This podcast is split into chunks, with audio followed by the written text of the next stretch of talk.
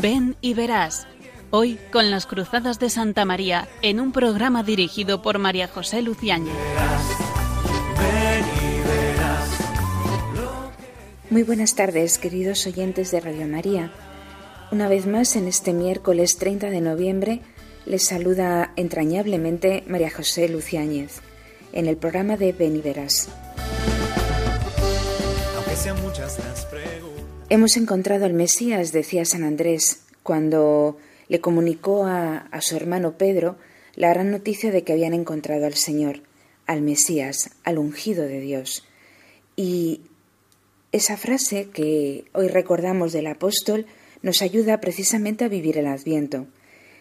Decía el Papa Benedicto XVI en una de sus alocuciones al comenzar el Adviento del año 2007 que invitaba a todos los que le escuchaban a ensanchar el corazón, para vivir con gozo el inefable don de la venida del Hijo de Dios al mundo y a permanecer vigilantes y firmes en la fe, esperando su manifestación definitiva y gloriosa. Pero nos invitaba a ensanchar el corazón. ¿Cómo ensanchar el corazón? ¿Cómo se ensancha el corazón? Para ello, la oración es un, un elemento clave, es importante para poder entrar en, ese encuentro con Dios que también realizó San Andrés y por ello eh, se lo comunicó a San Pedro y a todos aquellos con los que se encontró en el camino. Eduquémonos en una relación estrecha con Dios que se nos comunica. Realmente tenemos la fortuna de que a veces eh, queremos encontrar y encontrar y ser el protagonista de este encuentro con Cristo, olvidando que Él es el que sale a nuestro encuentro. Eso celebramos en el Adviento. Por eso intensificar nuestra oración para dejarnos encontrar por Cristo. La palabra esperanza está unida indefectiblemente a la palabra fe y la palabra esperanza es la palabra del Adviento.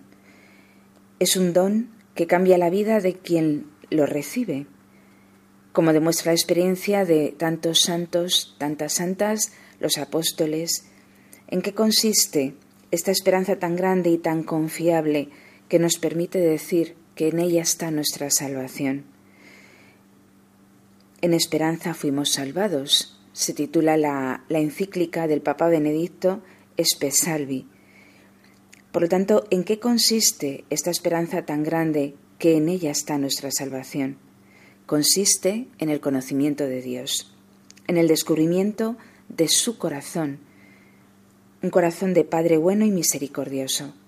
Jesús, que sale a nuestro encuentro, con su muerte en la cruz y con su resurrección, nos revela el rostro del Padre, el rostro de un Dios tan grande en el amor que nos ha dado una esperanza inquebrantable, que ni siquiera la muerte puede resquebrajar, pues la vida de quien confía en este Padre se abre la perspectiva de la felicidad eterna.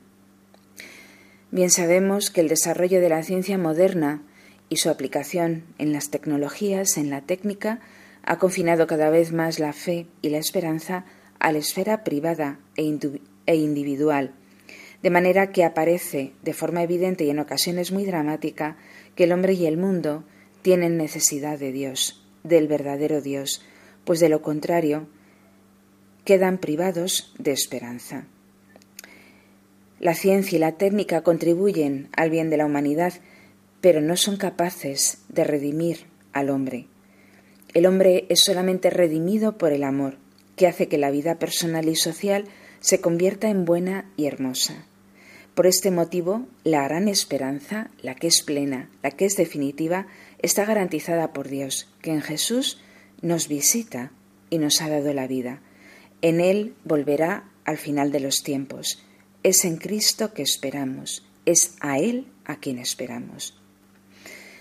Por ello, abrámonos eh, atentos a este adviento, ensanchemos el corazón en este adviento para poder recibir cada vez más plenamente a este Dios que llega. Y eduquémonos en una relación intensa con Dios. Es lo que nos recomienda precisamente el Papa Benedicto en una de estas catequesis sobre, eh, sobre la oración y también nos lo recomienda tantas veces en sus homilías de Adviento, Eduquémonos en una relación intensa con Dios para poder encontrarnos con Él, para poder estar abiertos a, a Dios que se encuentra con nosotros. El protagonista es Él. Por lo tanto, eduquémonos para abrir el corazón y poder recibirle eh, con, un corazón cada vez más amplio. Por eso el adviento no es un elemento repetitivo de cada ciclo litúrgico, es claramente una actitud del corazón que se abre cada vez más, cada año más, a ese Dios que llega. Este va a ser el hilo conductor de nuestro programa, este adviento que, que comenzamos, que nos invita a un mayor encuentro con Dios y que este encuentro con Dios debemos fortalecerlo en la oración. Y por ello trataremos del adviento y de la oración. Trataremos de la educación en una relación intensa con Dios, trataremos del adviento como una apertura y ensanchamiento del corazón para recibirle. Por lo tanto, no se vayan, que después de la canción tendremos una interesante tertulia sobre estos temas. El hilo conductor de nuestro programa. No se vayan.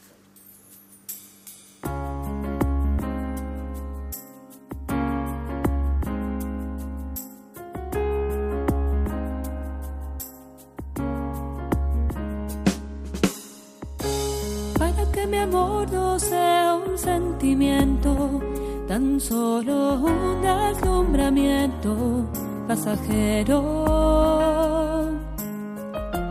Para no gastar mis palabras más mías, ni vaciar de contenido mi te quiero. Quiero hundir más hondo mis raíces en ti y cimentar en solidez este mi afecto. Pues mi corazón que es inquieto y es frágil, solo acierta si se abraza tu proyecto. Más allá de mis miedos, más allá de mi inseguridad, quiero darte mi respuesta. Aquí estoy tu voluntad,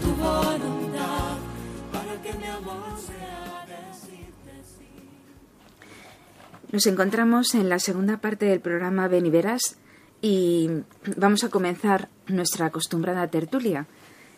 Tenemos hoy la, la suerte de contar con nosotros a un contertulio que ya casi va siendo habitual en nuestro programa. Muy buenas tardes, César. Buenas tardes. Eres César Palacios Cuellar. Soy César Palacios, sí. Soy estudiante de eh, un doctorado en microbiología en la Universidad Autónoma de Madrid. Y ya hace mucho tiempo que conozco a María José y, que alguna vez he colaborado en, aquí en este programa y estoy muy contento de, volver. Nosotros también estamos contentos de que vuelvas. Y seguro que nuestros oyentes también. Pues nada, César, nos encontramos de nuevo en el Adviento.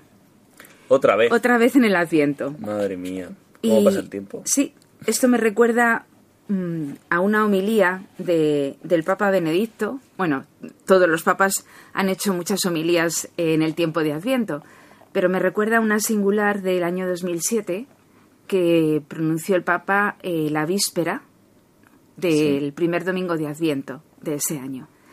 Y mm, bueno, es muy profunda, ¿no? Como siempre la ha caracterizado al Papa Benedicto XVI, pero yo creo que nos ayuda a, no ver el Adviento como otra vez el Adviento, luego viene Navidad, luego el tiempo ordinario, y entonces nos parece que es todo como eh, repetido y monótono.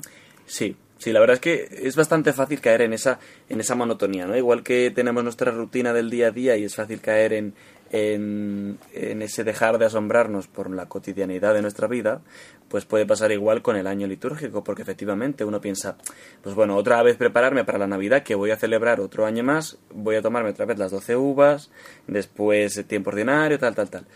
Eh, y eso es algo a, lo que todos estamos eh, expuestos, ¿no? Pero es verdad que en esta, en esta homilía que comentas del Papa Benedicto XVI, eh, nos, nos, invita a reflexionar de nuevo acerca del sentido profundo que tiene un nuevo año litúrgico que comienza, ¿no? Porque habla de- del año litúrgico como un don que se nos da, ¿no? Eh, pero un don para qué exactamente. Entonces, reflexionando un poco sobre esto, llegué a la conclusión de que los años litúrgicos eh, no son más que una repetición cíclica de una llamada que Dios nos hace precisamente para subirnos al tren, dicho así coloquialmente, o sea, a su tren, ¿no?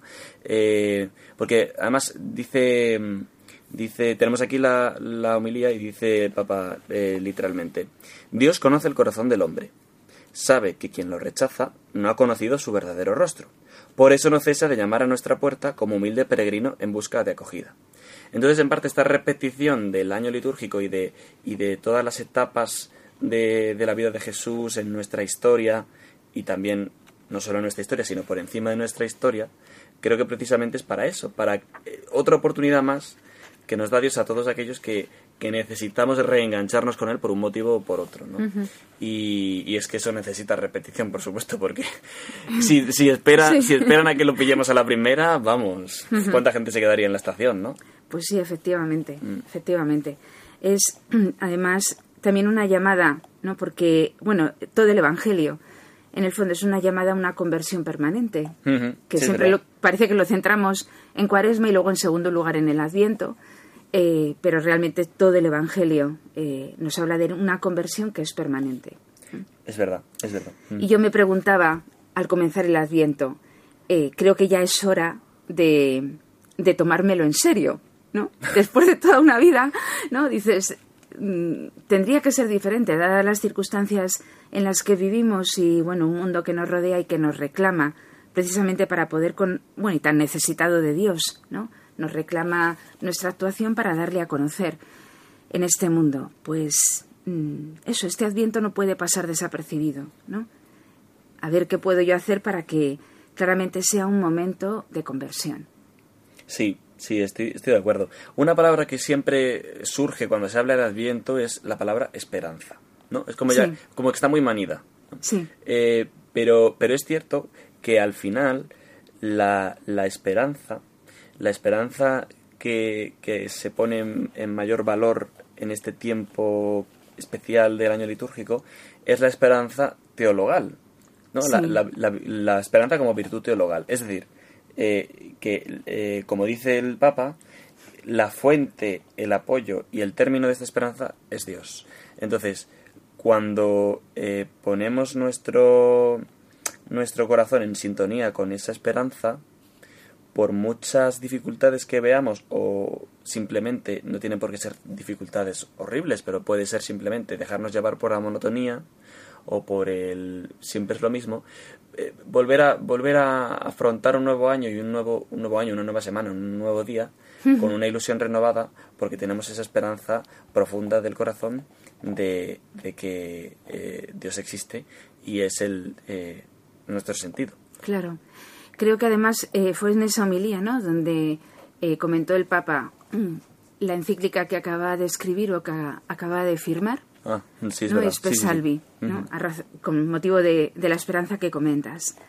Entonces, sí, bueno, se habla de la esperanza, de la vigilancia, como temas recurrentes. Y algunas veces incluso tenemos la tentación de desconectar, como diciendo, ya me lo sé.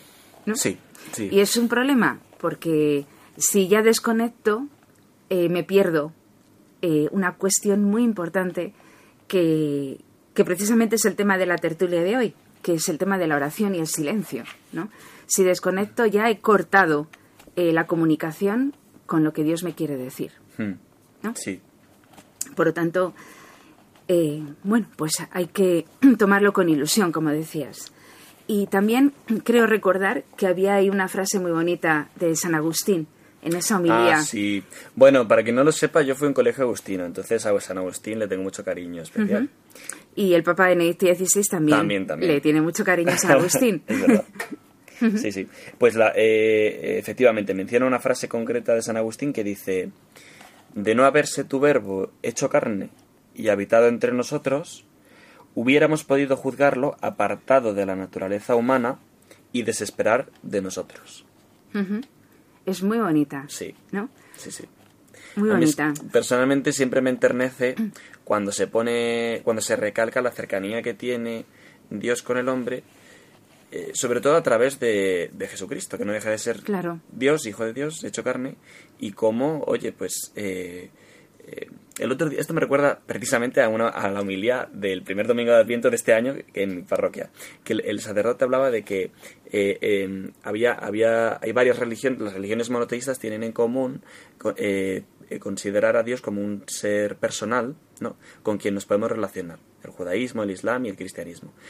Pero es verdad que solamente el cristianismo plantea un Dios que no solo yo me relaciono con él, sino que él ha venido hasta mí y ha venido a buscarme, ¿no? Sí. A esta, a esta tierra, a este mundo, a este valle de lágrimas, entre comillas. Sí. Entonces, eh, esa cercanía a mí siempre me ha, me ha enternecido mucho. Y es, y, bueno, me- que siempre me ha, me ha traído mucho eso de, de Dios, personalmente. Claro. Sí, que ha asumido naturaleza humana. Sí. ¿no? El Emmanuel, el Dios con nosotros. Sí. Bueno, pues en ese sentido va también una audiencia que tuvo el Papa Benedicto XVI hace exactamente 11 años, el 30 de noviembre del 2011, en una serie de catequesis que, mm, que él pronunció sobre la oración en ese año 2011. Sí. Pues esa audiencia del- de ese día, de este día, 30 de noviembre, San Andrés, el Papa Benedicto XVI, mm, bueno, pues pronunció eh, una catequesis en las que comienza a hablar de Jesucristo como el hombre orante. Sí. Porque hasta ese momento había estado comentando pasajes del Antiguo Testamento en relación siempre con la oración. Y dice, hoy quiero comenzar a mirar a Jesús, a su oración, que atraviesa toda su vida como un canal secreto que riega la existencia, las relaciones, los gestos. Y que es la guía ¿no? Eh, de su vida. Dice, lo guía con, progresiva firmeza a la donación total de sí, según el proyecto de amor de Dios Padre. Pues he recurrido a esta catequesis porque es justamente en el día de hoy cuando la pronuncia y porque, em, bueno, hay un tema que, que es importante para un cristiano, que es la oración. ¿no? Me venía a la mente em, un un escrito ¿no? de Juan Pablo II, de San Juan Pablo II, en el que decía que un cristiano sin oración es un cristiano con riesgo. Y entonces yo me pregunto que si la oración es realmente eh, un elemento vivo en la vida de un cristiano, de un creyente en la actualidad. Hombre, no sé si lo es. La pregunta es si debería serlo, ¿no? Claro, debería serlo. Efectivamente. Yo, esto me recuerda a una campaña que hizo precisamente, no creo que lo hizo la diócesis de Madrid, o la pastoral juvenil, no recuerdo exactamente, pero vi una frase que se me quedó grabada, que decía, eh, la oración no favorece mi relación con Dios, sino que es mi relación con Dios, ¿no? Es verdad que, lógicamente, la forma de relacionarnos con Dios puede ser muy variada. Existen, eh, podemos participar de, de- de muy diversos sacramentos y, y gracias a Dios, ¿no? Nunca mejor dicho. Pero, pero el, el tema de la oración eh, es eh, este momento privado, íntimo, que tú tienes solo con Él, que cierras la puerta de tu habitación y decide- decides estar en silencio precisamente para escuchar a ese susurro que parece que no está, pero sí que está. ¿Qué pasa? Que en nuestro día a día hay tanto ruido que es muy fácil acallarlo. T- Ruido tanto exterior como sobre todo interior, ¿no? Mm, ¿Qué Sí, opinas? Sí, sí. Sí, opino igual. Eh, de hecho, a mí me, mm, me sorprendió cuando el cardenal Sara escribió ese libro sobre la fuerza del silencio. Ujú. ¿no? y, y uno piensa, uno podría pensar, mejor dicho, qué exagerado. No, no tenía nada de exagerado, porque realmente mm, debemos aprender a hacer silencio, ¿no? Para, para poder escuchar a Dios. ¿no? Como dice la poesía, Dios nos habla a todas horas con suavísimos acentos, nos habla como a hurtadillas, nos habla como en secreto, ¿no? y es necesario estar pendiente de esas llamadas. Hmm, es verdad. Dice, a todas horas. yo diría, a- en todo segundo, ¿no? Millones de, de palabras divinas que surcan en el fondo el firmamento que nos rodea, de Dios a cada uno de los hombres, y, y claro, millones de palabras divinas y muchas de ellas se pierden, porque no somos hombres de silencio. Es difícil hacer silencio en el día a día, la Sí. verdad. Es difícil. Porque con todas las, con todas las tecnologías, con eh, que si YouTube, que si Instagram, redes sociales, etcétera, y, y, bueno, nuestra necesidad como de, de evitar ese silencio que parece que nos interpela a algo superior a, a lo que simplemente nos invita el mundo y que a lo mejor incluso nos da un poco de miedo, pues eh, es complicado. Pero eh, es verdad que, que tenemos que, que ponernos a ello, yo el primero. Y con- re- con- relacionado con este tema del silencio, eh, el Papa Benedicto XVI, bueno, me hace mucha gracia porque en esta, en esta catequesis habla sobre, ah, suelta esta pregunta, ¿no? ¿Quién puede ser maestro en, en oración, en la, sobre la oración, ¿no? Me hace gracia que lo pregunte porque es que a mí me parece él que, que él sería un maestro. Pero bueno, eh, como con un tono de humildad lo suelta esa pregunta, ¿no? Eh, al aire. Y seguidamente dice, escuchar, meditar, callar ante el Señor que habla es un arte que se aprende practicándolo con constancia. Aquí hay dos cosas que me gustaría recalcar. Lo primero es lo de callar. Porque cuando, cuando vamos a la oración, yo el a mí muchas veces me pasa, ¿no? Que, que me acerco, me pongo de rodillas y empiezo a eh, soltar en mi cabeza una perorata de quejas, peticiones, eh, repasar el día, no sé qué, yo hablando, hablando, hablando, hablando por dentro, porque casi inconscientemente pienso, bueno, tengo que protagonizar este monólogo porque en el fondo estoy solo y nadie me va a responder, ¿no? puede, puede existir el riesgo Sí, de pensar sí, así, sí, ¿no? sí. Pero la oración no es un monólogo, es un diálogo. Entonces, eh, ayer mismo me tomé un café con una amiga por la tarde y estuvimos al final hablando tres horas, pero yo no hablé las tres horas. Yo me estuve callado un buen rato, porque también tenía que escuchar lo que ella me tenía que decir, ¿no? Entonces, eh, eh, qué difícil y al mismo tiempo qué bonito es simplemente sentarte o arrodillarte y callarte. Callarte por fuera, es decir, evitar cualquier ruido externo, sensorial, y también cualquier ruido interno de pensamientos, preocupaciones, agobios, en ese momento no tocan. Ya está, simplemente. Y, no sé, pues a lo mejor leer una frase del Evangelio y una, una frase, nada más, y que resuene en tu interior. O, por ejemplo, yo tengo una estampita muy bonita del Sagrado Corazón o de la Divina Misericordia y estaré callado mirándola, contemplándola, ¿no? Parece tontería, pero al final Dios sí que suscita cosas en el corazón. Sí, sí, sí. Eh, yo también cuando leía esta catequesis, también me acordaba mucho cuando hace las preguntas el Papa de Santa Teresa, que es maestra de oración. Y Santa Teresa ella misma confiesa que tardó 20 años en aprender a hacer oración. Bueno, en aprender o en hacer oración. 20 años, contando desde que entró Desde al, que entró al Carmelo. Madre mía. al Carmelo de la Encarnación. Entonces, claro, en el fondo, ¿qué es lo que cuesta? Pues hacer ese silencio interior ¿no? para entrar en oración. Y ella es, eh, vamos, se la puede dar el título de maestra, ¿no? Cuando dice no solo ¿quién- maestra, doctora. Claro, ¿quién puede ser maestro en ella? En ello, dice el Papa, pues, bueno, Santa Teresa de Jesús.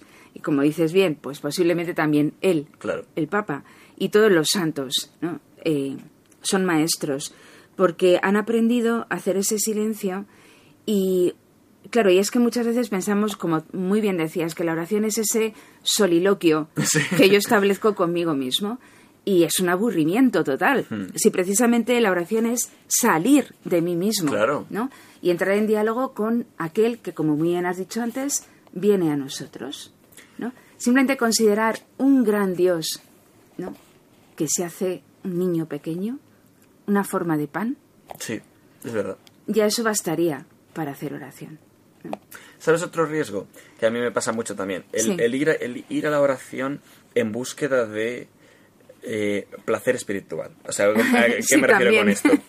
En búsqueda de, pues eso, de, de momentos en de, de disfrute, momentos de, de más sensación o sentimiento religioso, que cuando vienen es maravilloso, o sea, eh, no lo niego. Pero muchas veces pues no están, ¿no? Y yo esto lo, comentaba con un amigo que es, que es fraile y, y- le decía, ojo, es que, mira, llevo muchísimo tiempo rezando, pidiéndole a Dios, etcétera, etcétera, y, y parece como, eh, parece que, que le estoy hablando a la pared, parece que no, que no, que no encuentro respuestas o que no, que efectivamente estoy solo, ¿no? A veces me vienen esas tentaciones. Y, y él me decía que, que no podía acudir a la oración como una especie de trámite con el fin de llegar a un objetivo impuesto por mí, que, que luego también habría que ver si ese objetivo realmente es bueno para mí, pero bueno. También hay- o sea, lo que hay que hacer es disfrutar de la propia, de la oración en sí, o sea, no, no, no, no usarlo como un medio, sino, sino es que orando es como me, me estoy relacionando personalmente con Dios, pues, pues disfruta de eso, ¿no? Oye, pues ayer me tomé el café este con mi amiga y no estuve brincando las tres horas, pero la conversación, el, el mantener una, un- una amistad, el, el interesarme por la otra persona y que la otra persona se interese por mí, compartir eh, penas, etcétera, pues, pues puede estar, eh, pues eso está muy bien y, y es lo que nos invita Dios en la oración, ¿no? O sea, callar. En la oración, tú nos indicas esa frase que dice el Papa Benedicto XVI, callar. Callar. Escuchar y callar. Eh, así oras tú. bueno, Lo eh, intentas. Sí. eh, mi madre iba a un endocrino que estaba muy gordo y el endocrino le decía que ella tenía que hacer lo que él le decía, no lo que él hacía. A modo de anécdota.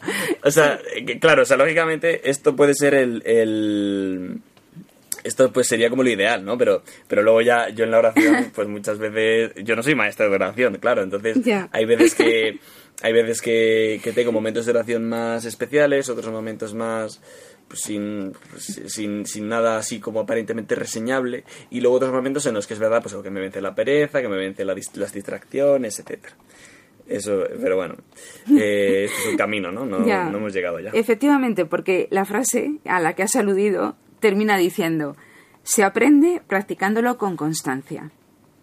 Sí, sí, ese era el segundo Ese- punto, es verdad, sí. me lo has recordado. Había dos puntos, el primero era callar y el segundo era la constancia, es verdad. Exige compromiso y continuidad de nuestra parte, dice el Papa. Sobre todo, son importantes la continuidad y la constancia, y lo vuelve a repetir. ¿no? Sí. Por eso, eh, bueno, y dice, recurre a la experiencia ejemplar de Jesús, ¿no? que oraba todos los días ¿no? y muchos momentos a lo largo del día y siempre la noche. Incluso él señala que en los momentos más importantes dedicaba más tiempo eh, por la noche. Por ejemplo, eh, esa escena que nos relata el Evangelio en el eh, que él, mm, Jesús se retira a hacer oración por la noche porque al día siguiente Sí. es la elección de los apóstoles. ¿no? Entonces lo señala como un punto clave ¿no? en el cual necesitamos la ayuda especial del Espíritu Santo y Jesús, con su ejemplo, nos anima a hacerlo. ¿no? Sí, Lo que has comentado antes de, de la oración, eh, también el Papa lo señala, ¿no? Dice que a veces en la oración, en nuestra religiosidad, en nuestra vida de relación con Dios, se busca la respuesta a unas expectativas, ¿no? que a las expectativas que tiene mi corazón. O incluso, dice el Papa, se utiliza a Dios como si estuviera al servicio de nuestros deseos y proyectos sí. que vamos. Sí. a la oración con un deseo, con un proyecto, Sí. y cuando no, eh, no le podemos utilizar, entre comillas, no puede estar a nuestro servicio para, para complacer esos deseos y proyectos, Mm. pues entonces es que Dios no me escucha. Nos desanimamos directamente, sí. Es muy fácil desanimarnos. Sí. Sí, sí, sí. Y a lo mejor la respuesta, oye, pues la respuesta puede ser que no, de Dios ante ese deseo, pero a lo mejor puede ser más tarde. Claro. Es que depende, Claro, y depende de cómo sea el deseo. claro.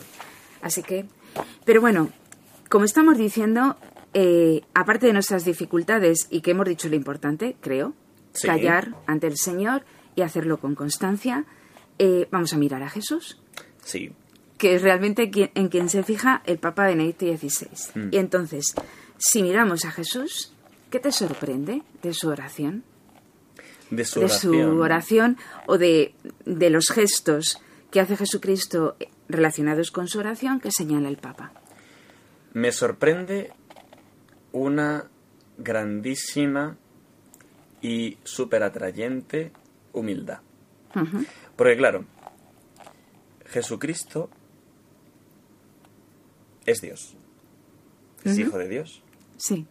Y por tanto uno esperaría que su relación con Dios Padre fuese perfectamente natural y no necesitase de lo que pareciera una herramienta que está también a nuestro alcance, como es la oración, ¿no?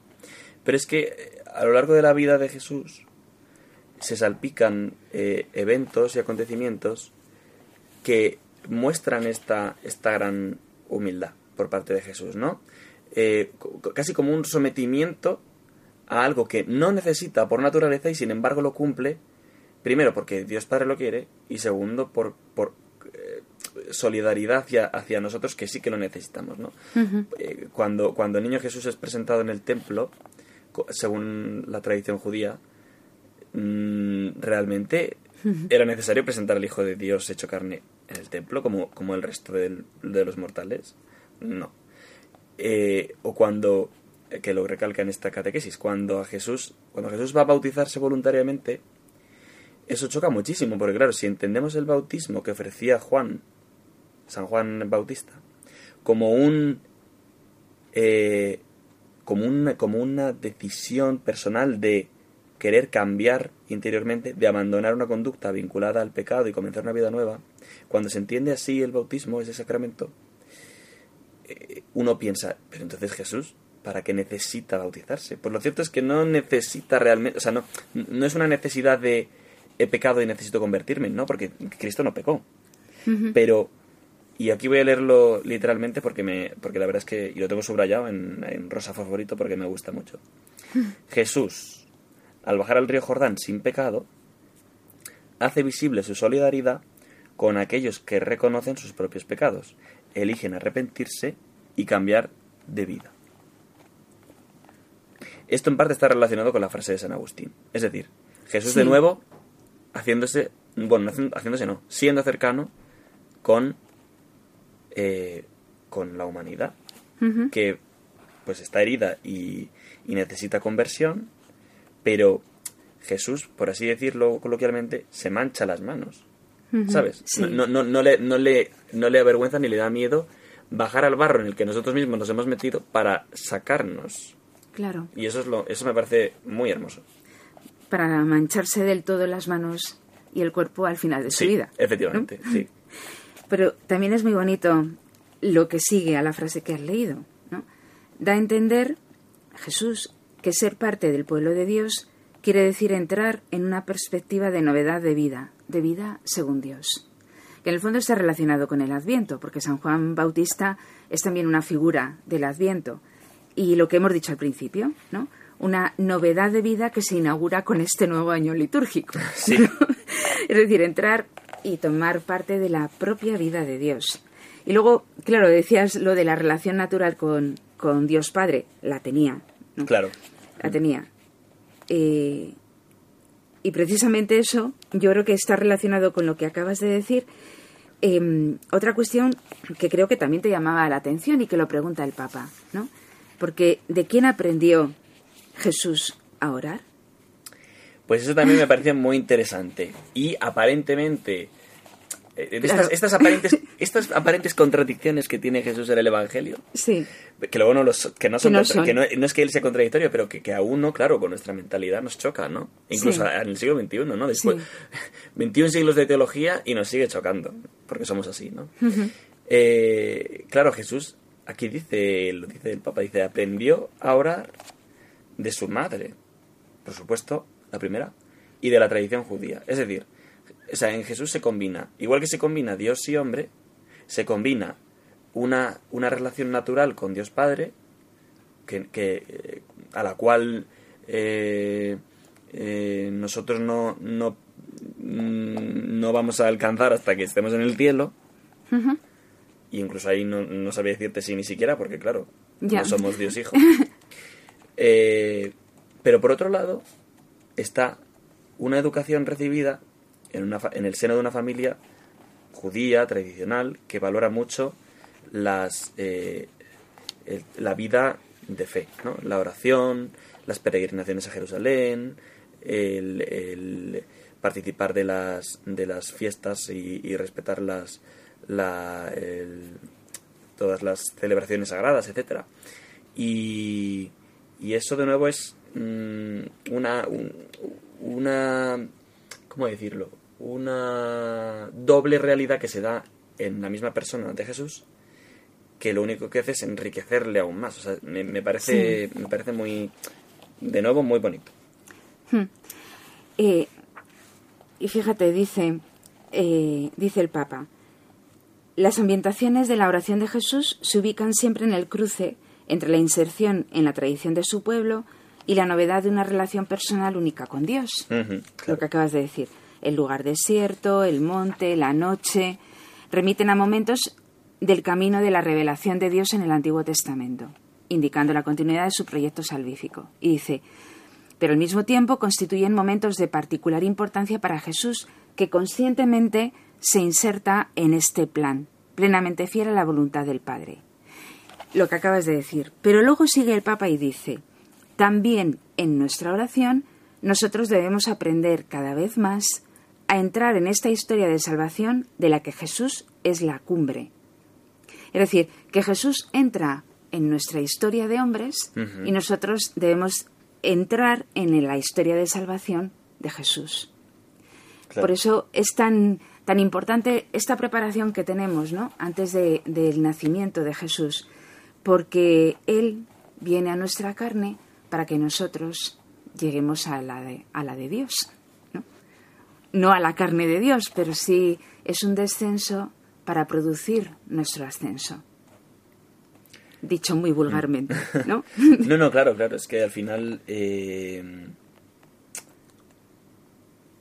es verdad que, que Dios hace todo lo posible por acercarse a nosotros, pero también nosotros tenemos que colaborar. claro.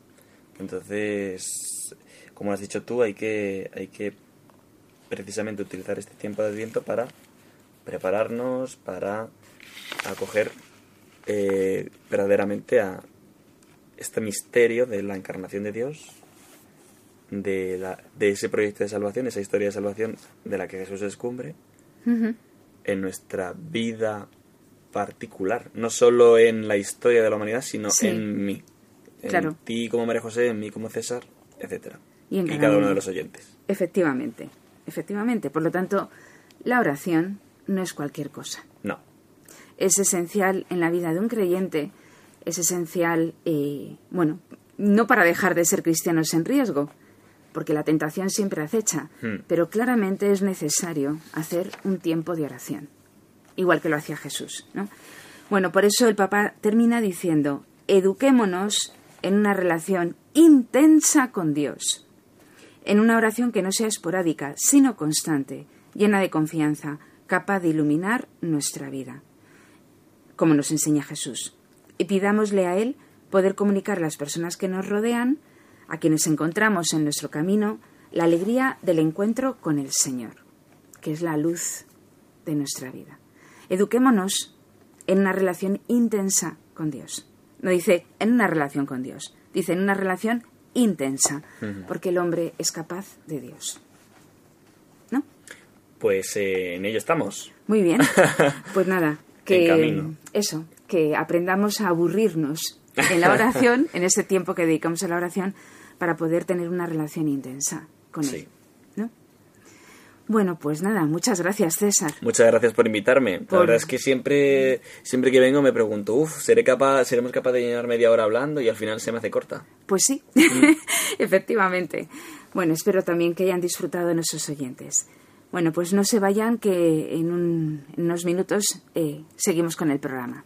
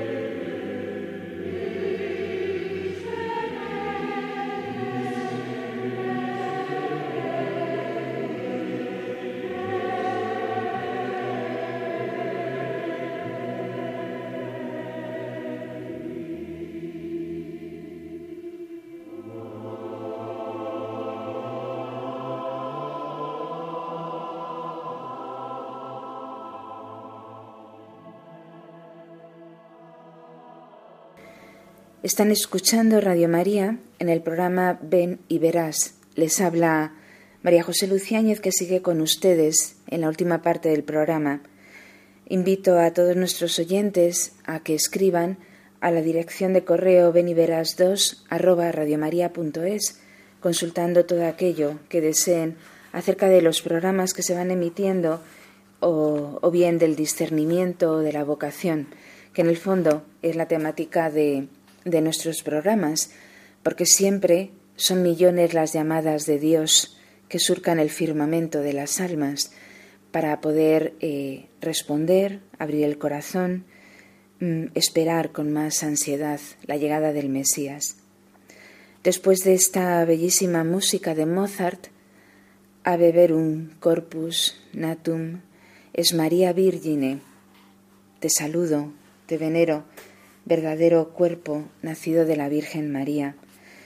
Nos prepara también, aunque, aunque habla más del nacimiento, pero también nos prepara para esta llegada inminente del Mesías a nuestros corazones, al corazón de cada uno de nosotros. Decía el Papa Benedicto XVI en una de sus homilías, es adviento, todas nuestras respuestas son parciales. Lo primero que debemos aceptar es esta realidad continua del Adviento.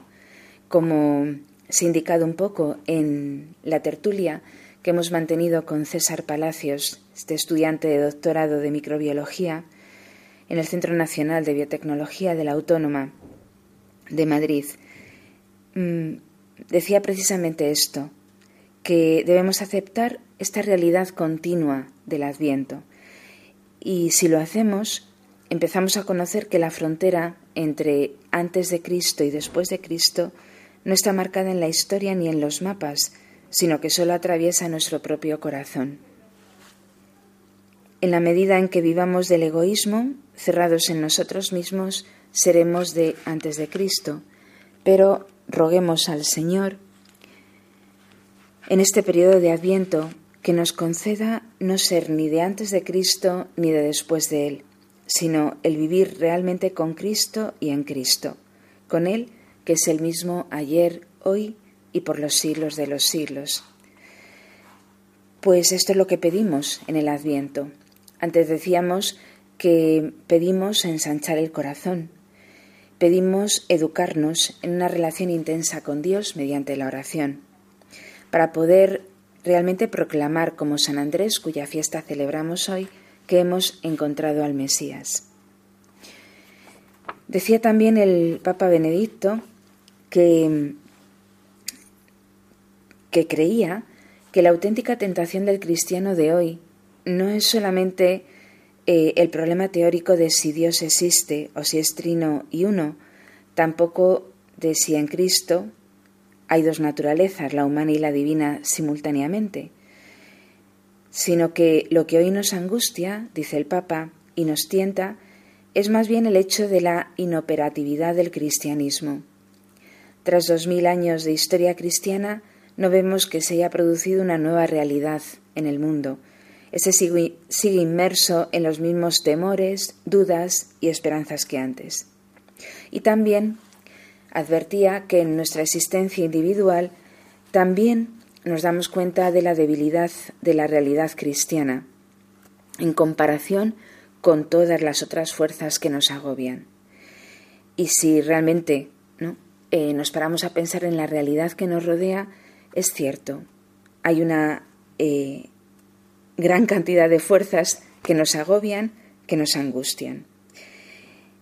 Y si después de vivir cristianamente en medio de todos los esfuerzos y tentaciones, sacamos este resultado final, el agobio, la angustia, nos invade de nuevo el sentimiento de que la realidad se nos ha escapado, de que la hemos perdido, y solo nos queda un último recurso a la débil lucecilla de nuestra buena voluntad, señala el Papa. Entonces, en estos momentos de desánimo, cuando recorremos retrospectivamente nuestro camino, brota la pregunta, ¿para qué? ¿Para qué todo este conjunto del dogma, del culto, de la Iglesia, si al final volvemos a encontrarnos sumergidos en nuestra propia miseria? Esto nos hace volver al problema del mensaje del Señor. ¿Qué es lo que Él ha anunciado en realidad? ¿Qué ha traído a los hombres? Recordemos que según la narración de San Marcos, todo el mensaje de Cristo se compendia en estas palabras. Se ha cumplido el tiempo y el reino de Dios está cercano. Arrepentíos y creed en el Evangelio. Esto también me recuerda a esa pregunta que el mismo Papa, Joseph Ratzinger, se hace en el libro de Jesús de Nazaret, cuando dice, ¿qué ha traído Jesús al mundo? Y la respuesta es que Jesús ha traído a Dios. Dios se ha hecho presente entre nosotros. Dios está entre nosotros. Se ha cumplido el tiempo. El reino de Dios ha llegado. Cristo promete su reino aquí y ahora. ¿Y dónde lo promete? Precisamente en el, estando en el sagrario, Él permanece con nosotros en el sagrario, pero también permanece en cada uno de nosotros. Por esa razón pedía en la oración de Adviento ensanchar el corazón. ¿Por qué? Porque somos capaces de Dios. Somos capaces de entrar en relación con Dios, de abrirnos a este Dios que viene y hacerlo presente no solo con la palabra ni prioritariamente con la palabra, sino con la vida. Ser otro Cristo. ¿Qué fuerza tendría San Andrés para decirle a, a su hermano Pedro y a todos los que le conocían, hemos encontrado al Mesías? ¿Cómo lo diría que inmediatamente Pedro lo dejó todo y se fue con su hermano en pos de Jesús? Es la vida, no es solamente una palabra, es una vida eh, transformada, identificada con Cristo, la que tiene la fuerza de arrancar eh, esta fe en Cristo Señor y esta, esta esperanza que ilumina cualquier vida y todas las vidas y a todos los hombres. Pues abrámonos a este tiempo de Adviento, abrámonos a, a, esta esperanza que llena el corazón y que llena la vida. Hagamos presente a Dios en nuestras vidas mm, con una vida que realmente le transparente. Pues con estas palabras y, y bueno, y todo ¿no? lo que a lo largo del programa hemos querido transmitir, mm, me despido de, de ustedes hasta el próximo programa, que ya será en pleno tiempo de Navidad. Ya se ha cumplido verdaderamente el tiempo y Jesús está vivo entre nosotros. Les deseo un feliz adviento.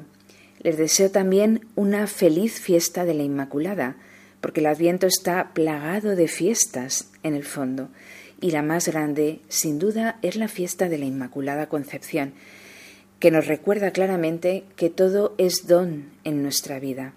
Si realmente nos educamos en una relación intensa con Dios, nos damos cuenta de que eh, Dios actúa en nuestra vida y actúa en los que nos rodea. Eso celebramos con la Virgen. Se dejó hacer. Se dejó hacer y eso es lo que debemos hacer nosotros, dejarnos hacer por aquel que puede infinitamente más que cada uno de nosotros y que todos juntos, porque es Dios. Pues muy feliz Adviento, muy feliz fiesta de la Inmaculada y hasta el próximo programa.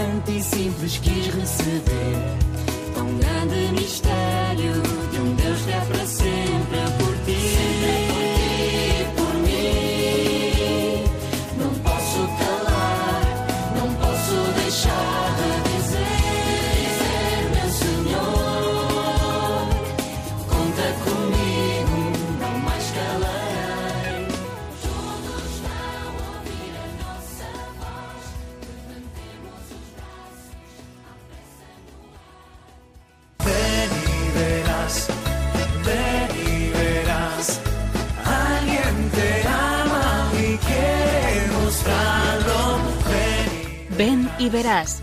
Hoy con las Cruzadas de Santa María en un programa dirigido por María José Luciáñez.